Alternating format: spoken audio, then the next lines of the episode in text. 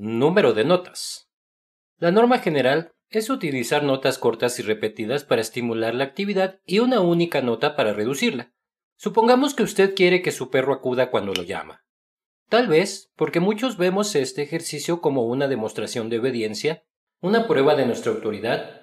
Un número considerable de humanos dice ven a gritos como lo haría un sargento de instrucción de la Marina.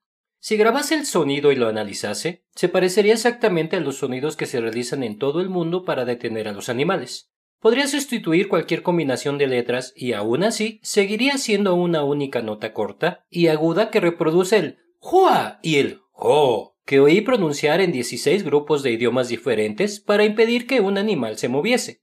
Siempre me divierte escuchar al dueño de un animal gritarle ¡Ven! con voz grave de mando.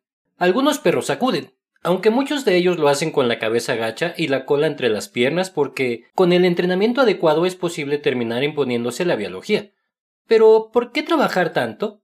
Utilice un sonido que anime a su perro naturalmente en lugar de desalentarlo y el adiestramiento resultará más eficaz y, lo que es más importante, más divertido. Si el nombre de su perro es corto, puede decirle al animal que acuda junto a usted, pronunciándolo dos veces y batiendo palmas. También puede probar la señal de reclamo de los pastores escoceses. ¡Vamos! Mientras les enseña una señal de reclamo, trate de animar a los cachorros a acudir dando palmadas mientras se aleja de ellos. Los dueños de perros inteligentes baten palmas, emiten silbidos cortos y repetidos, se dan palmadas en las piernas y a toda costa evitan las notas agudas y únicas que detienen a los perros en su avance. Su perro acude pero no con la suficiente rapidez. Dígale, buen perro, mientras avanza pesadamente hacia usted y empiece a batir palmas cuando se aleje del animal. Podría preguntar por qué le sugiero que se repita en algunas ocasiones y que evite la repetición en otras. La diferencia está en la función de la señal. Si trata de aumentar el nivel de actividad de su perro, use notas cortas y repetidas. Pero si intenta comunicar una acción que inhiba intrínsecamente la actividad de su perro, como siéntate o túmbate, prueba a decir la señal solo una vez, como hacían los adiestradores a los que entrevisté. Considere la palabra que emplea como un verbo, haz algo, y la manera en que la dice como un adverbio. Pero, ¿qué pasa si su perro se pierde en la maleza persiguiendo a un conejo? No hace mucho tiempo, Tully permaneció durante días con los ojos bien abiertos y olisqueando el aire, y cuando la dejé salir de la casa, estuvo a punto de atropellarme. Salió disparada colina arriba persiguiendo a un conejo que dormía en el jardín. Si la hubiese llamado animadamente diciéndole Tulip, Tulip, ven, batiendo palmas con su habitual señal de reclamo, habría seguido corriendo. Después de todo, dije que las notas repetidas estimulan la actividad. No indiqué hacia dónde se dirigía esa actividad. Lo que menos necesitaba Tulip en ese momento eran sonidos destinados a estimularla. Cuando regresó estaba tan excitada que tardó diez minutos en recuperar el aliento. Yo quería inhibirla y no estimularla. Por eso hice lo mismo que habían hecho los adiestradores de perros ovejeros vascos y los entrenadores de caballos quechua que querían detener inmediatamente a un animal en plena marcha. Grité un breve ¡No! Solo cuando la perra se detuvo, dirigí su energía nuevamente hacia mí batiendo palmas y repitiendo palabras. Piense en la manera en que utiliza la voz en la clínica veterinaria cuando usted y su perro esperan en la recepción. Una cosa es mantener la calma cuando uno espera a su médico y otra muy distinta hacerlo en la recepción de la clínica veterinaria. Una situación nada relajante para el dueño de un perro. ¿Ese San Bernardo de 66 kilos que está allí es sociable o lo que oyó fue un gruñido? ¿Su perro se soltará y tratará de perseguir al gato que acaba de entrar? Esta es su oportunidad de usar una nota larga y continua para calmar a su perro, tal como lo hacen los adiestradores de todo el mundo. Es en ese momento cuando quiere decir Buen chico, capitán, buen chico, qué buen chico eres. Lo que no resulta eficaz es lo que veo con mayor frecuencia. Dueños ligeramente ansiosos que repiten versiones cortas e intermitentes de Buen chico, buen chico, buen chico, mientras su perro perdiguero tira de la correa con ojos desorbitados. Las palabras suelen ir acompañadas de caricias igualmente intermitentes que excitan aún más al perro. Es en ese momento cuando debe aprender a separar su propio estado emocional del que quiere inducir en su perro. Si quiere calmar o desacelerar a su perro, reproduzca el quieto del entrenador de doma de exhibición al que grabé mientras desaceleraba a un caballo ansioso. Imite el ¡Hua! De un jockey tranquilizando a su caballo antes de la carrera. Recuerde el otro ¡Oh! de un conductor de trineo tirado por perros cuando los perros cogen una curva difícil. Esta es exactamente la manera en la que hablan los padres de todo el mundo cuando tratan de calmar a sus bebés, pero resulta más difícil cuando uno mismo se siente inquieto. La acción de emitir sonidos que reflejen lo que quiere que haga su perro y no lo que siente interiormente puede requerir un esfuerzo consciente. Sin embargo, hay una gratificación adicional. Hablar de manera pausada y segura también puede contribuir a calmarle a usted, y no se olvide de respirar. Las respiraciones prolongadas y profundas sirven para desacelerarlo todo, desde su manera de expresarse hasta la respuesta de su perro. La inflexión de la voz. Todos sabemos intuitivamente la importancia que tiene la inflexión de la voz cuando uno habla. Los sargentos de instrucción de la Marina no gritan las órdenes con voz aguda y chillona. El tono de voz grave y brusco puede atraer la atención de los soldados, pero no sirve para tranquilizar a un niño pequeño asustado. Existen muchísimas razones para creer que la inflexión de la voz es igualmente importante para su perro. Los perros y los humanos comparten la interpretación de los sonidos agudos y graves, igual que muchos otros mamíferos. Un tono de voz grave significa autoridad y seguridad, tanto en los lobos como en los primates. El simple hecho de pronunciar una indicación con voz más grave puede determinar que su perro le obedezca en lugar de no hacerle caso. Luke no podría ser un ejemplo mejor. El pastoreo de ovejas es lo que más le gusta, es algo que realmente le encanta. Cuando estamos ocupados con las tareas de atender a las ovejas, le llamo dos veces por su nombre. Luke, Luke, para pedirle que deje a los animales y salga del establo detrás de mí. Su respuesta es tan previsible que me animaría a apostar la granja ante la seguridad de que hará lo que se espera de él. Si pronuncio su nombre de manera habitual, con un tono relativamente agudo no me hace el más mínimo caso. No gira la cabeza hacia mí y ni siquiera mueve una oreja. Es como si no hubiese escuchado nada.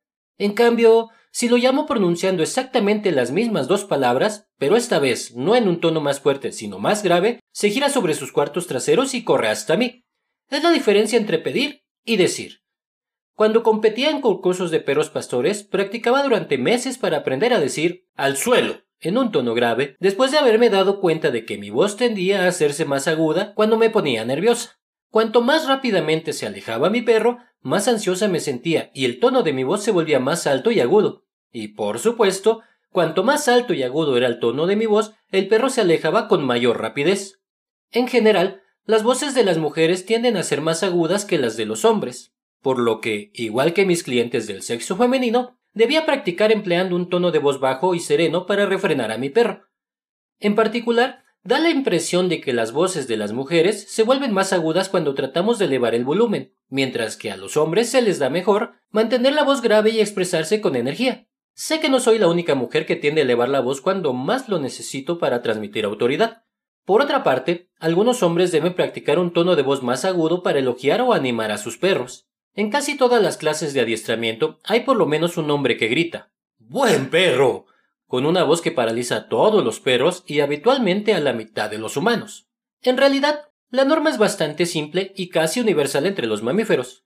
Los sonidos agudos se asocian a la excitación, la inmadurez o el miedo, mientras que los sonidos graves se relacionan con la autoridad, la amenaza o la agresión. Cuando trabajo con los dueños en las clases y con los clientes en la consulta, Compruebo repetidamente la incapacidad de la gente para cambiar el tono de voz cuando es necesario. En particular, observo la incapacidad para bajar el tono de voz cuando piden a sus perros que se refrenen. Por lo tanto, practique decir no o quieto en voz baja y eleva el tono cuando indica a su perro que venga o lo felicite por algo bien hecho. Si su perro no hace caso a sus dulces indicaciones de que venga, pase a decir no con tono grave e irritado y después vuelve a pedirle ven con la misma suavidad de antes. Modulación del tono de voz. Además de ser relativamente agudos o relativamente bajos, los sonidos pueden ascender o descender. Esto se denomina modulación del tono de voz y también es susceptible de tener un enorme efecto sobre su perro. Los entrenadores a los que grabé ejemplificaron una serie de normas simples que desde entonces he incorporado a mi repertorio. En general, ellos utilizan un tono firme para tranquilizar o desacelerar a los animales y hacían lo contrario cuando deseaban estimularlos. Y así, esas palabras cortas y repetidas para excitar a los animales solían ir subiendo de tono, pero las notas únicas utilizadas para detener a los animales en movimiento rápido en general variaban considerablemente de tono, subiendo y bajando como una montaña rusa dentro de una sílaba. ¡Jua! Por ejemplo, comienza en tono elevado y después desciende, y si uno se detiene a analizarlo, resulta lógico. Frenar a un animal que avanza rápidamente requiere un gran esfuerzo muscular y mucha atención. Los sonidos con gran variación de tonos serán intrínsecamente más efectivos para atraer la atención de un animal que un sonido sordo y continuo. Resumen. La conclusión es simple. Utilice notas cortas y repetidas como batir de palmas, sonidos de besos y palabras cortas y repetidas para estimular la actividad de su perro. Úselas cuando quiera que su perro se acerque a usted o vaya más deprisa. Utilice un sonido sordo y continuo prolongado para tranquilizar o desacelerar a su perro. Por ejemplo, cuando trata de apaciguarlo en la consulta del veterinario, use una nota corta y aguda para conseguir que un perro en movimiento se detenga inmediatamente diciendo No, cuando quiere que el animal preste atención y deje de perseguir a una ardilla en el patio trasero. Para hacerse una imagen del sonido, observe los sonogramas en el pliego de fotos del libro para ayudarse a visualizar a qué se asemeja el sonido. Les resultará más fácil utilizar el sonido correctamente cuando sea capaz de representárselo mentalmente. ¿Y realmente todo esto es suficiente para detener los continuos intentos de su perro por capturar finalmente una ardilla? No. Ni siquiera Pavarotti sería capaz de detener prácticamente a ningún perro cuando un animal se aleja de uno a toda marcha, a menos que se tenga el debido entrenamiento para conseguirlo.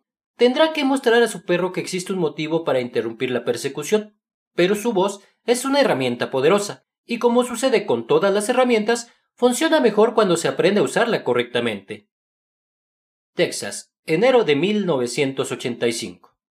José y yo regresamos por la tarde. Yo me sentía agotada, aunque aliviada y feliz por haber conseguido tantas buenas grabaciones de entrenadores de caballos de habla hispana.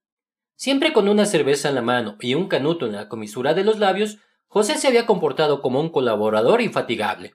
A lo largo del día había buscado pacientemente a los entrenadores, había hecho de intérprete entre ellos y yo, y había ayudado a desplazar el equipo y a manejar a los discos los caballos. El sol comenzaba a ponerse cuando José indicó que nos detuviéramos y fuésemos hasta un pequeño lago, donde pudimos aparcar y contemplar el atardecer. Le expliqué que necesitaba regresar cuanto antes para catalogar y organizar las grabaciones. A continuación se produjo la conversación universal entre un mamífero macho sano y joven y una mamífera hembra nada receptiva. José había hecho todo lo posible para traerme hasta el lago, a la mujer que se había pasado todo el día obsesionada por conseguir grabaciones de sonidos de gran calidad. Por favor, ven al lago conmigo. Te haré unos ruidos muy bonitos. Espero que los ruidos que le haga a su perro también sean bonitos, porque son fáciles de identificar y aprender y resulta divertido responder a ellos.